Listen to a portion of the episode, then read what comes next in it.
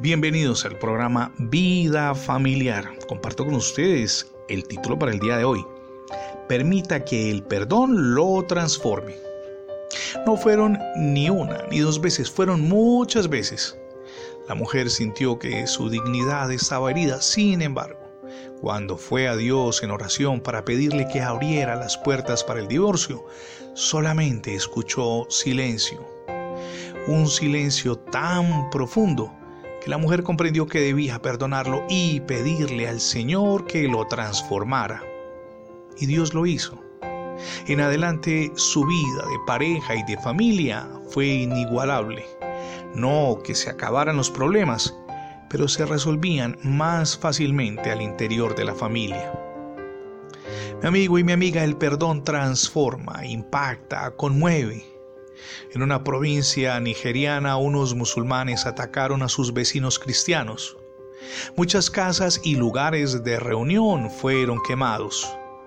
Cuando un gran número de creyentes se reunió en aquel lugar, sus perseguidores tuvieron miedo a las represalias. Pero en cada lugar donde el enemigo había ejercido violencia, los seguidores del Señor Jesús cantaron alabanzas a Dios y declararon que estaban dispuestos a perdonar. Esa disposición impresionó tanto a un jefe de la tribu que pidió a aquellos hombres y mujeres que le explicaran la razón de su comportamiento. Ellos entonces tuvieron la oportunidad de hablarle del amor y del perdón que provienen de Dios. Tiempo después, el hombre declaró públicamente que se había vuelto cristiano.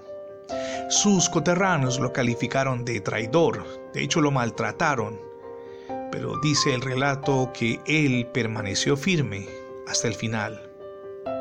Jamás pierda de vista este principio infalible del reino de Dios. El amor y el perdón transforman a quien sea. Así lo enseña la palabra de Dios en Primera de Corintios capítulo 13 versos del 4 al 7.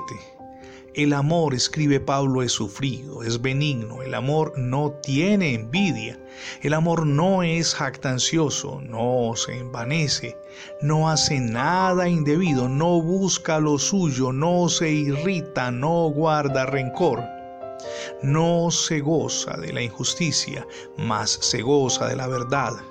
El amor todo lo sufre, dice el autor, todo lo cree, todo lo espera, todo lo soporta.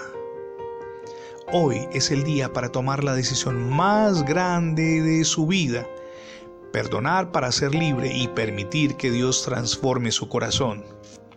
Perdone a su cónyuge, a sus hijos, a los seres que ama y en general a quienes siente que quizá en algún momento le hayan causado daño ese amor impactará a otras personas y el perdón les hará totalmente libres.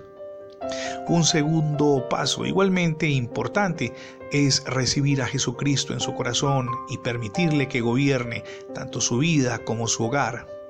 Prendidos de su mano iniciamos el viaje maravilloso hacia el cambio y hacia la transformación permanentes. Hoy es el día de recibir a Jesús en su corazón. Gracias por escuchar las transmisiones diarias del programa Vida Familiar. Recuerde que ingresando la etiqueta numeral Radio Bendiciones en Internet tendrá acceso a múltiples plataformas donde tenemos alojados todos nuestros contenidos digitales. También le animamos para que se suscriba a nuestra página en internet. Es facebook.com diagonal programa Vida Familiar. Somos Misión Edificando Familias Sólidas y mi nombre es Fernando Alexis Jiménez. Dios les bendiga hoy rica y abundantemente.